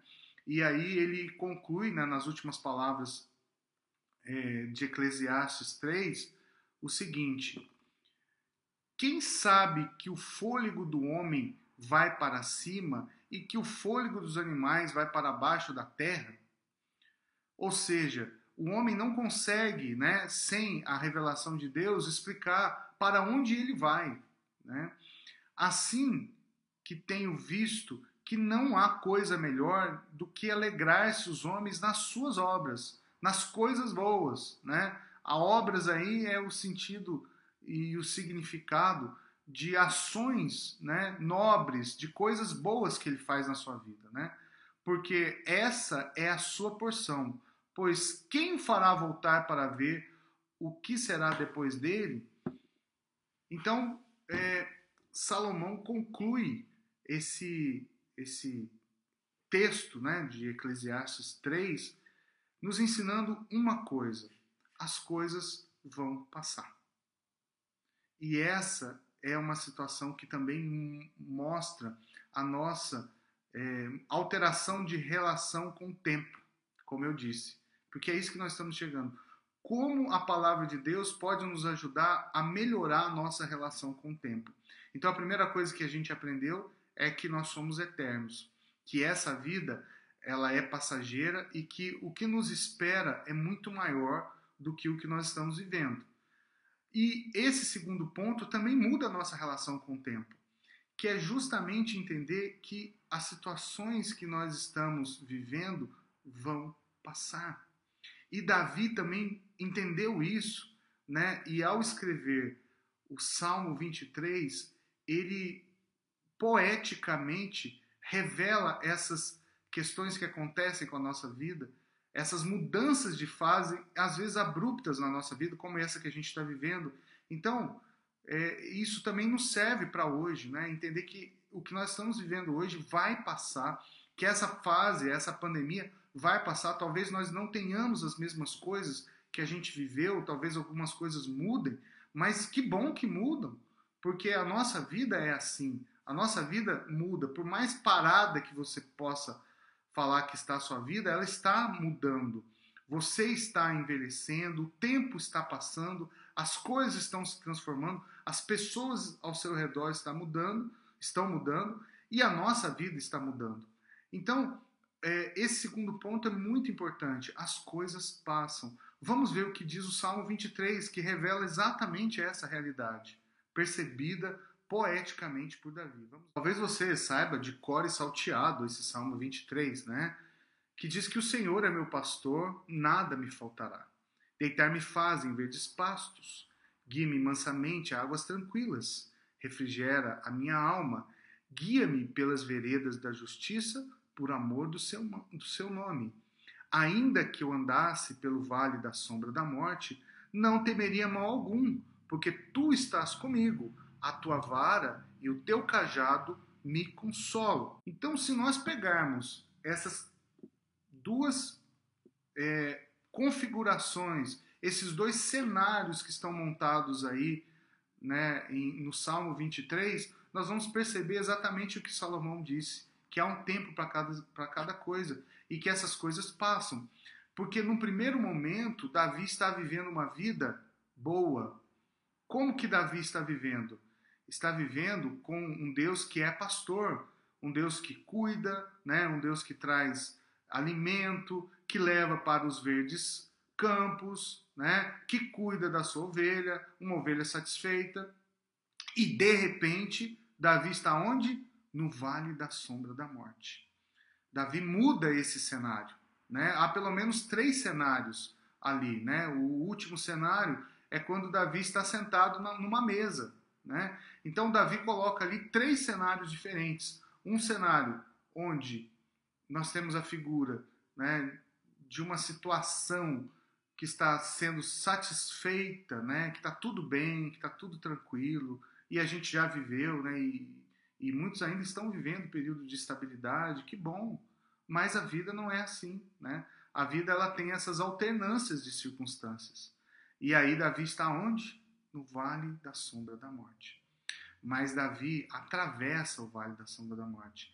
E o mais importante, a expressão que talvez seja mais importante nesse versículo, né, exatamente no versículo 4, é que ainda que a gente ande, a gente, ainda que a gente passe por situações é, é, temporais que vão passar, que elas vão é, atravessar a nossa vida, nós sabemos que Deus está conosco. Então, saber que Deus está conosco em todo o tempo também muda a nossa relação com o tempo. Porque se nós é, sabemos que somos eternos, se nós sabemos que tudo passa e sabemos que Deus nos ama e que Deus está comigo, está comigo, está com você também, está com todos né, que amam a Ele e que se entregam a Ele, a nossa relação também com o tempo vai mudar. Ainda que eu ande pelo vale da sombra da morte, o Senhor está comigo. Né? A tua vara e o teu bordão né, me consolam. Então Deus está conosco passando pelo vale. Né? Deus não tirou o vale. O vale existe. Né? As situações de sofrimento existem, elas são reais na nossa vida. Mas Deus está conosco. E a nossa relação com o tempo é marcada e sabe o que acontece quando Deus passa a viver conosco no, nos tempos das nossas vidas? Acontece algo que é esse tempo que é o chamado na Bíblia de Kairos. O que é o Kairos? É o tempo da oportunidade. É o tempo de Deus, é o tempo onde Deus anda conosco. Estamos num período de mudanças, estamos, estamos num período de, de mudança de circunstâncias. Né? A Bíblia diz que Davi estava andando pelo vale da sombra da morte, ele não estava parado, ele não fez uma cabana na sombra da morte, nem construiu uma casa no vale da sombra da morte. Ele andava no vale da sombra da morte. E nós estamos vivendo esse período de mudança onde Deus está conosco. E saber que Deus está conosco, que Deus está andando conosco, muda a nossa relação com o tempo, porque nós sabemos que vamos atravessar esse momento. Deus está conosco e precisamos viver essa mudança. Estamos em época de transformar as nossas atitudes, as nossas ações, já que sabemos que se nós continuarmos com as mesmas atitudes, nesse momento que nós estamos vivendo, não vai dar. Nós não vamos conseguir sair do vale da sombra da morte. Nós temos que atravessar o vale da sombra da morte e o nosso Deus é um Deus de movimento. Jesus está passando, está andando conosco pelo vale. Né? E muitas vezes a gente quer ficar no vale da sombra da morte, quer ficar ali triste, quer ficar batido, né? quer perder a força de lutar, né? Ai meu Deus, o que, vai ser de mim? Ai, esse tempo que eu estou vivendo, né? É um tempo de restrição. Vamos, vamos andar, vamos passar, vamos mudar a nossa vida, vamos aproveitar. Eu acho que a pergunta que nós temos que fazer nesse tempo que nós estamos vivendo é: o que eu posso aprender com esse tempo? Porque se alguém me perguntasse há três meses atrás o que é passar por uma pandemia, eu não saberia dizer. Hoje eu sei dizer, ao menos um pouco, porque ainda não terminou, né? Mas ao menos uma grande parte aí, pelo menos três meses de pandemia, eu sei o que é passar por uma pandemia. Eu estou vendo, eu estou vivendo essa experiência. Mas a grande questão é o que Deus quer me mostrar com essa pandemia? O, quais as circunstâncias, quais as situações que estão à minha volta que precisam ser mudadas e mais do que isso, o que eu preciso mudar. Eu não sei se você se deu conta disso, mesmo sendo um, um adulto, que a nossa vida vai continuar evoluindo, né? É mais fácil de perceber isso quando a gente é criança, porque essas fases são muito bem marcadas, né?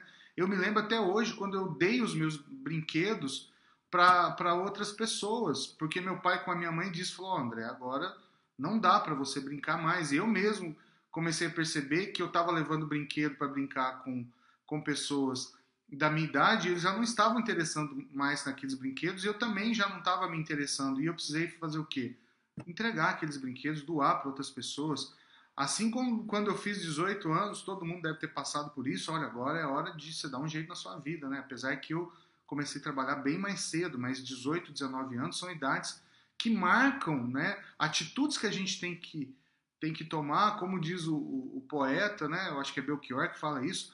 A roupa antiga já não serve mais.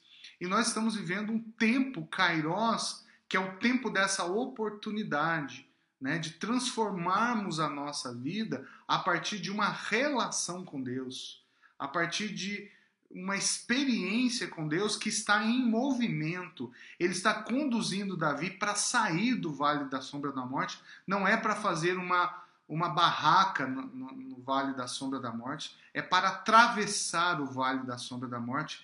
E esse Vale da Sombra da Morte pode ser exatamente esse momento que a gente está vivendo, ou também a nossa vida. Né? Porque no mundo nós teremos aflições, mas nós temos que ter bom ânimo, né? porque Jesus venceu o mundo. E se a gente está com Jesus, nós também somos vencedores e mais que vencedores, assim a palavra de Deus nos garante.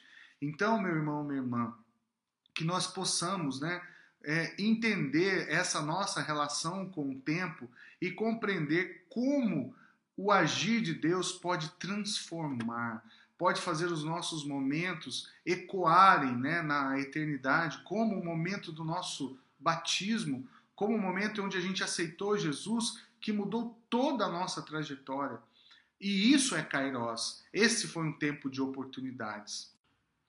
Então, se nós fôssemos resumir a nossa aula de hoje, nosso estudo de hoje sobre o tempo, nós poderíamos sintetizar em três aspectos. Vamos ver. O primeiro deles é saber que nós somos eternos. E saber que nós somos eternos muda totalmente a nossa relação com o tempo, já que a vida, embora seja efêmera, ela continua após a nossa partida, após a nossa morte. O segundo ponto é ter fé de que tudo passa. Como nós lemos em Eclesiastes 3, tudo passa. A nossa vida, ela é feita de ciclos, e para que a gente possa crescer, nós precisamos enfrentá-los. Entender que fecha-se um ciclo e abre-se outro mas nós não estamos presos nos ciclos. Assim como Davi, nós atravessamos os ciclos. E um terceiro e último ponto que nós conversamos é justamente aproveitar as oportunidades, compreender o que Deus quer de nós, como, como nós podemos aproveitar esse tempo que nós estamos vivendo, quais lições nós podemos tirar de tudo aquilo que nós estamos vivendo. Vamos orar então? Feche os teus olhos, coloque-se na presença de Deus agora, fale com Ele, coloque diante dele as suas dificuldades, as suas questões pessoais, as suas questões que você acha que não tem jeito, é, as situações que você acha que não tem como mudar ou não tem como alterar, os seus medos, os seus anseios. Coloque tudo isso na presença de Deus agora e vamos fazer a nossa oração. Querido Deus, eterno Pai, nós aprendemos hoje pela tua palavra como nós podemos lidar melhor com o tempo, Senhor. Estamos vivendo em tempos difíceis, Deus, onde a nossa fé, Senhor, ela é desafiada, Senhor, a cada instante pela realidade, pelas circunstâncias que nós vivemos. Mas sabemos, Deus, que nós não estamos sozinhos, que o Senhor está conosco, assim como o Senhor foi com Davi, o Senhor é conosco o seu Filho Jesus nos disse que estaria conosco todos os dias até a consumação do século, Senhor. Por isso nós acreditamos nessa tua palavra, Senhor.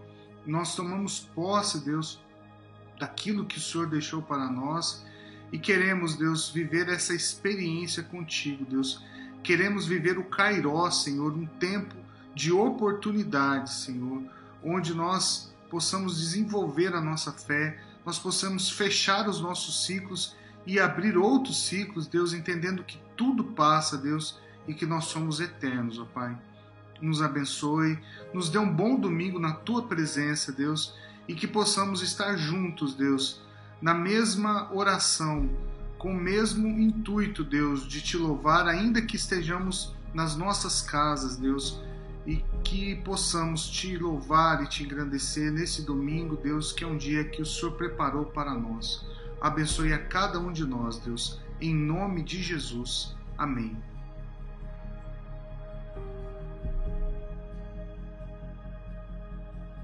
Que Deus abençoe a sua vida, que Deus abençoe a sua semana, que você viva tempos com Deus e para Ele.